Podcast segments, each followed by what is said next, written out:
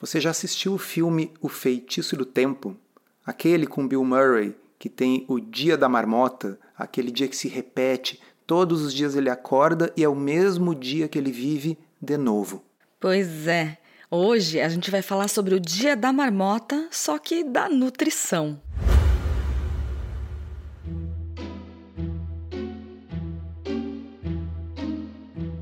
Comida sem filtro saúde, low carb, estilo de vida, evidências científicas e, claro, nossas opiniões.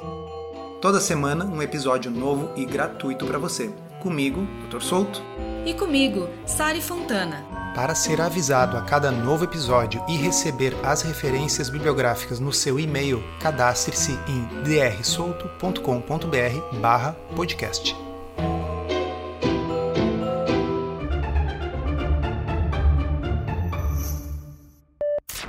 Todos os anos, em janeiro, a revista US News and World Report publica um ranking das dietas. É o dia da marmota na nutrição. Porque não importa se a gente está em 2014 ou em 2022, é sempre a mesma coisa. Esse ano eu ainda não encontrei a repercussão, a tradução nos portais de notícia brasileiros. Quando eu fui procurar no Google, ainda aparecia os de 2021, em vários lugares. CNN Brasil, Terra, etc. Mas todos os anos sai. Então, no momento que nós estamos gravando, ainda não saiu no Brasil, pode ter certeza que amanhã ou depois vocês vão estar tá lendo e os seus amigos vão estar tá mandando para você para dizer: olha, essa dieta que você faz é uma das piores do ranking. Mas como é que funciona essa avaliação? Basicamente, essa revista que criou essa classificação, ela pede que um painel de experts, entre várias aspas, Faça um ranking das dietas. E qual que é o critério que eles utilizam para essa avaliação? É o quão próximo das diretrizes vigentes uma dieta é ou quão distante ela está. Isso é muito importante porque quando o assunto é ciência, critério não deveria ser esse, né? Se eu quero saber qual a estratégia alimentar que funciona melhor para o diabetes, eu vou ver na literatura científica os ensaios clínicos randomizados daquela estratégia para diabetes. Se eu quero saber qual é a que funciona melhor para emagrecimento, idem, eu vou ver na literatura os ensaios clínicos, as meta-análises, mas não é esse o critério que eles utilizam. Esse ranking é opinião, ele é um ranking de opinião. E como você disse, Sari, os critérios claramente são alinhamento às diretrizes e, por que não dizer, aos preconceitos nutricionais vigentes.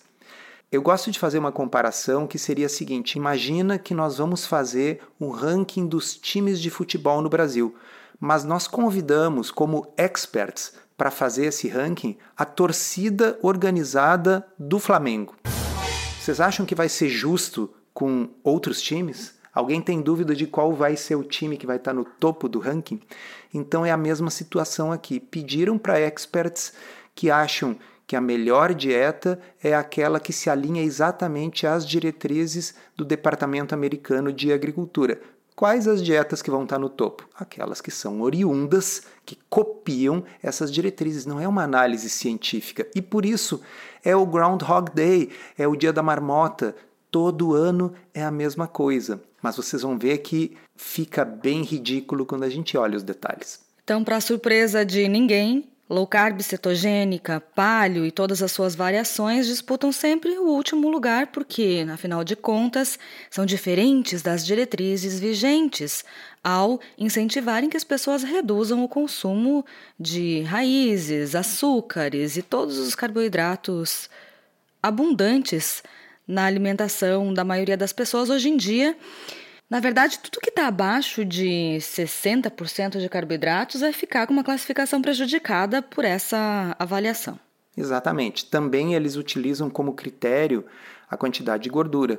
Portanto, uma dieta que tem uma quantidade de gordura maior, veja, não importa se incontáveis estudos mostrem que uma dieta mais pobre em carboidrato e portanto, com uma proporção de gordura natural dos alimentos maior. Não importa que os estudos mostrem que isso seja melhor para a saúde, especialmente de quem é pré-diabético, diabético, precisa perder peso. Se o critério de classificação da revista for mais gordura é pior, todas as dietas que são mais pobres em carboidrato e que são, portanto, um pouco mais ricas em gorduras estão fadadas a estar tá lá no final. Interessante que ninguém leva em conta os ensaios clínicos randomizados, meta-análises, afinal, tanto faz, né? Aqui o que importa é a opinião dessas pessoas. Quais são então as três melhores dietas? As duas primeiras sempre disputam todos os anos, a Mediterrânea e a DASH. A Mediterrânea, nada contra, acho que é uma estratégia razoável para pessoas saudáveis que não têm nada a tratar ou a medicar, como diabetes ou perda de peso. A DASH é uma dieta desenvolvida especificamente para melhorar o controle da pressão. Ela foi testada em pouquíssimos ensaios clínicos randomizados, os resultados são bem pífios, realmente produz uma pequena queda da pressão às custas de um aumento dos triglicerídeos e uma queda do bom colesterol do HDL. Então, é um, uma das dietas cujos resultados experimentais em ensaios clínicos randomizados é assim piorzinha. Mas ela é oriunda diretamente das diretrizes, nesse sentido, claro que ela vai estar lá em cima. Quer falar um pouquinho sobre a flexitariana, Sari? Então, eu acho essa dieta flexitariana, nossa, uma, uma piada. Ela é a junção de duas palavras que são flexível e vegetariana.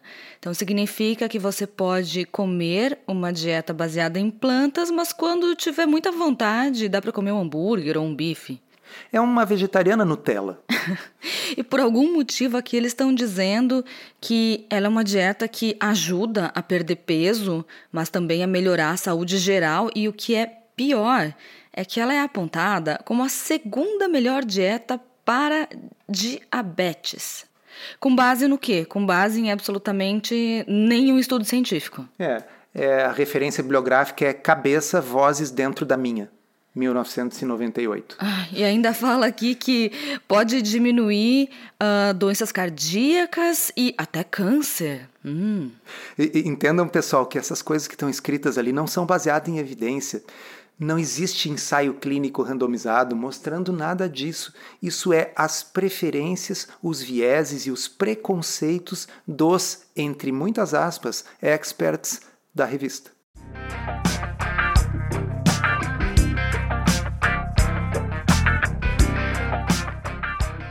Bom, agora vamos fazer o oposto, vamos ver quais são as últimas, as que chegaram em último nessa classificação. As últimas são Keto Diet, dieta cetogênica, que está em número 37, empatada em número 37 com a dieta cetogênica modificada, que é justamente a versão que está mais comprovada, que é aquela em que você tem um pouco menos de gordura e mais proteína, ou seja, uma relação proteína-energia melhor. Essa está colocada um pouco depois da cetogênica, mas ainda empatada em número 37. Depois a dieta Dukan, que é uma dieta low carb com, com alta proteína e pouca gordura. E por fim, a GAPS Diet, que é uma dieta, na realidade, focada para pessoas com intestino irritável. Eu não sei exatamente o que ela está fazendo aqui. Mas o curioso é o seguinte: dieta flexitariana não tem estudo, não tem ensaio clínico randomizado, não tem nada. Agora, dieta cetogênica, dieta low carb são algumas das estratégias mais estudadas, mais baseadas em evidências, cheias de ensaios clínicos randomizados e meta-análises, como é possível que elas estejam classificadas por último. Mas, quem sabe, vamos dar o benefício da dúvida e dizer assim: talvez eles estejam fazendo uma classificação geral, levando em conta a facilidade ou dificuldade de fazer aquilo. Porque se eles estivessem utilizando um critério objetivo, por exemplo, qual é a melhor dieta para diabetes, aí com certeza a low carb seria a primeira, né? Não, tem um filtro aqui e dá para selecionar essa opção. Então, se a gente clicar em melhores dietas para diabetes, a primeira é mediterrânea. E a foto que ilustra essa dieta mediterrânea é um prato de macarronada com um pouquinho de tomate, eu acho que tem umas folhinhas ali, umas seis folhinhas é, de espinafre por cima. Então, esta seria a melhor dieta para diabetes, segundo essa avaliação. A segunda é aquela esquisita flexitariana, que é uma vegetariana com os bifes de vez em quando. Cuja foto é um hambúrguer com pão. Aham, uhum, é, é, parece bem adequada para diabetes mesmo. E a terceira é uma dieta vegana. No geral, o veganismo é bom para diabetes e doenças cardíacas mas extremamente restritivo. referências, mais uma vez, vozes da minha cabeça 2022. Eu tô ficando nervosa. A propósito, vou contar uma historinha para vocês. Ontem eu atendi um paciente meu que uh, ele tinha resistência à insulina, síndrome metabólica, seguiu low carb, reverteu todas essas coisas, mas ele é portador de uma alteração de um transtorno genético chamado hemocromatose. Então ele tende a acumular muito ferro no sangue. Aí uma médica disse para ele que ele deveria parar de comer carne e seguir uma dieta vegetariana para melhorar a hemocromatose, o acúmulo de ferro, já que a carne é a nossa maior fonte de ferro. E ele começou a fazer isso. Ele engordou, a insulina dele saiu de 7 para 18, ou seja, ele desenvolveu uma resistência à insulina importante. A glicose dele, que era normal, estava 114 e ele estava com 5,9 de hemoglobina glicada, ou seja, já pré-diabético. Levou um ano da dieta vegetariana para ele adoecer dessa forma. Então, essa é sério que eles consideram como a terceira melhor dieta para tratar o diabetes. E qual é a evidência disso? Mas a melhor parte não é essa. A melhor parte é que se você vai para o final da lista, você encontra quem lá no final da lista das dietas para diabetes? Em número 22 está Atkins. Seguida pela dieta do Biggest Loser. que estão uma do lado da outra. Como se tivesse tudo no mesmo balaio, né? Mas espera, tem mais. Em número 26, uma das realmente últimas Tá a dieta cetogênica. Pessoal, a dieta cetogênica comprovadamente é eficaz para o diabetes. A dieta cetogênica é uma das poucas estratégias alimentares que, com, quando eu digo comprovadamente, eu quero dizer existe ensaio clínico randomizado publicado em periódicos de alto impacto. E está até nas diretrizes americanas que eles não consultaram para fazer essa avaliação. Exatamente. Então, as diretrizes da Associação Americana para o Diabetes e também da canadense e também do Reino Unido já colocam a dieta cetogênica, low carb, como uma das opções melhores e mais pesquisadas para o manejo nutricional do diabetes. Isso já está em diretriz. Como essa gente pode ser, desculpa, tão imbecil de colocar em 26 uma estratégia que tem evidências e em segundo lugar uma que sequer existe na literatura? É impressionante, né? Logo abaixo ali vem a Paleo Diet.